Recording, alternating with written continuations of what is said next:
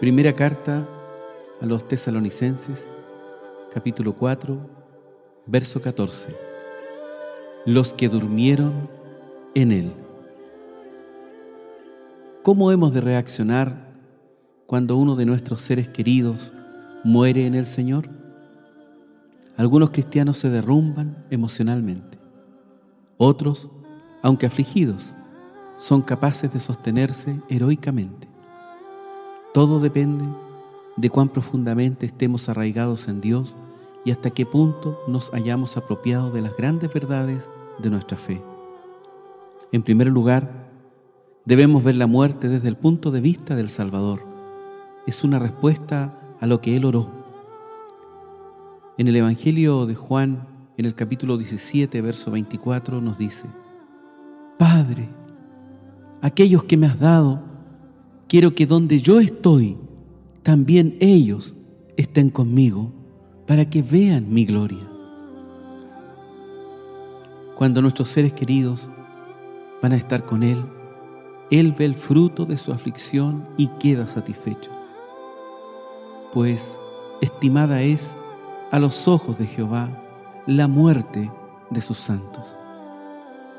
En segundo lugar, debemos tomar en consideración qué significa la muerte para aquel que la experimenta. Se le permite ver al Rey en su hermosura, el librado para siempre del pecado, la enfermedad, el sufrimiento y las penas. Es arrebatado de la aflicción. Nada se compara con la partida de un santo de Dios, llegar a la casa del Padre, dejar atrás aquellos viejos terrones de lodo ser libertado de la esclavitud de lo material, recibido por la innumerable compañía de ángeles.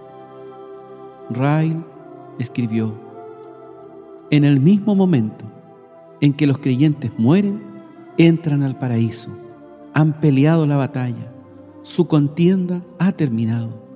Por fin tocan el otro lado de ese valle tenebroso por el que un día hemos de caminar.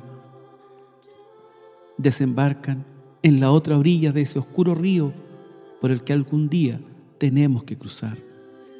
Han bebido esa última copa amarga que el pecado ha mezclado y preparado para el hombre. Han llegado a aquel lugar donde la pena y el gemido ya no existen más. Ciertamente, no debemos desear que regresen otra vez. Es por nosotros mismos y no por ellos que tenemos que llorar. La fe se apropia esta verdad y se fortalece como árbol plantado junto a corrientes de aguas. Para nosotros, la muerte de un ser querido va acompañada de tristeza. Pero no debemos entristecernos como los demás que no tienen esperanza. Sabemos que nuestros seres queridos están con Cristo, lo que es muchísimo mejor. Sabemos que la separación es tan solo por un poco de tiempo. Después nos reuniremos en las laderas de la tierra de Manuel y nos volveremos a ver en mejores circunstancias que en las que nos conocimos aquí abajo. Esperamos con ansia la venida del Señor, cuando los muertos en Cristo resucitarán primero. Luego nosotros, los que vivamos, los que hayamos quedado, seremos arrebatados juntamente con ellos en las nubes para salir al encuentro del Señor en el aire y así estaremos siempre con el Señor.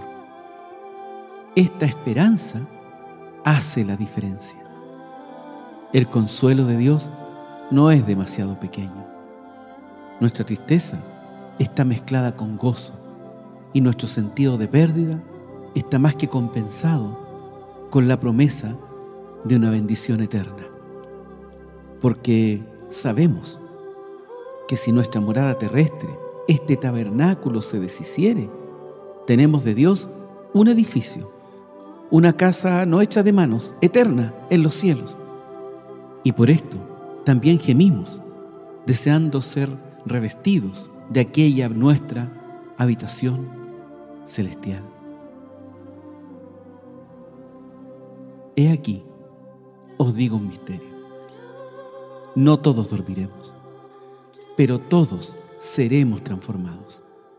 En un momento, en un abrir y cerrar de ojos, a la final trompeta, porque se tocará la trompeta y los muertos serán resucitados incorruptibles y nosotros seremos transformados.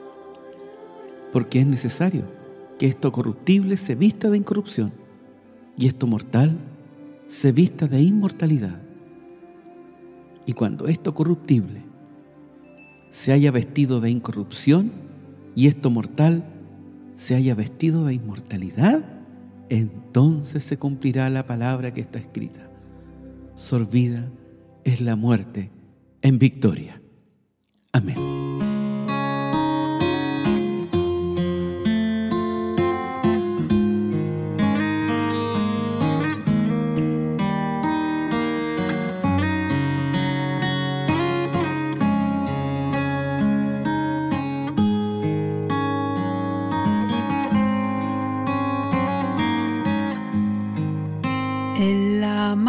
Do Cristo está, allí no habrá tribulación, ningún pesar,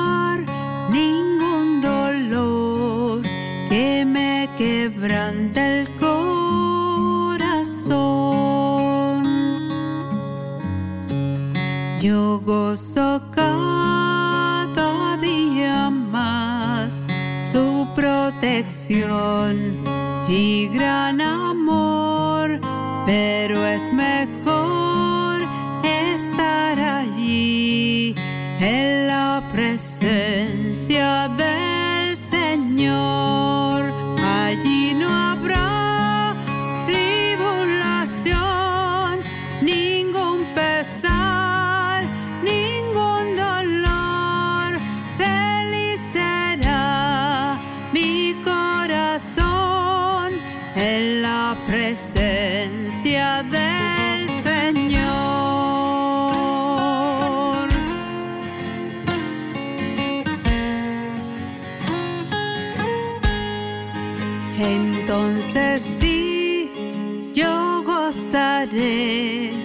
de toda la felicidad y ya con Cristo estaré por toda la eternidad.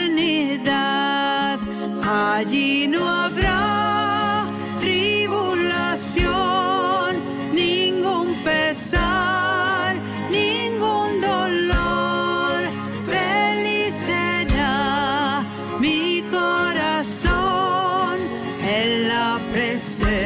presencia del Señor.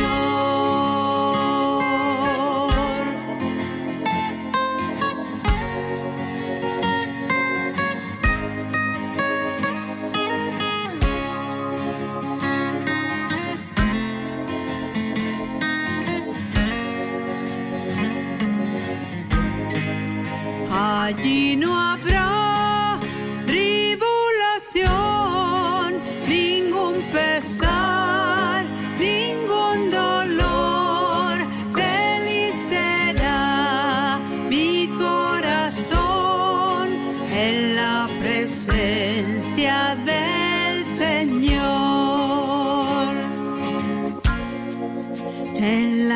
presencia del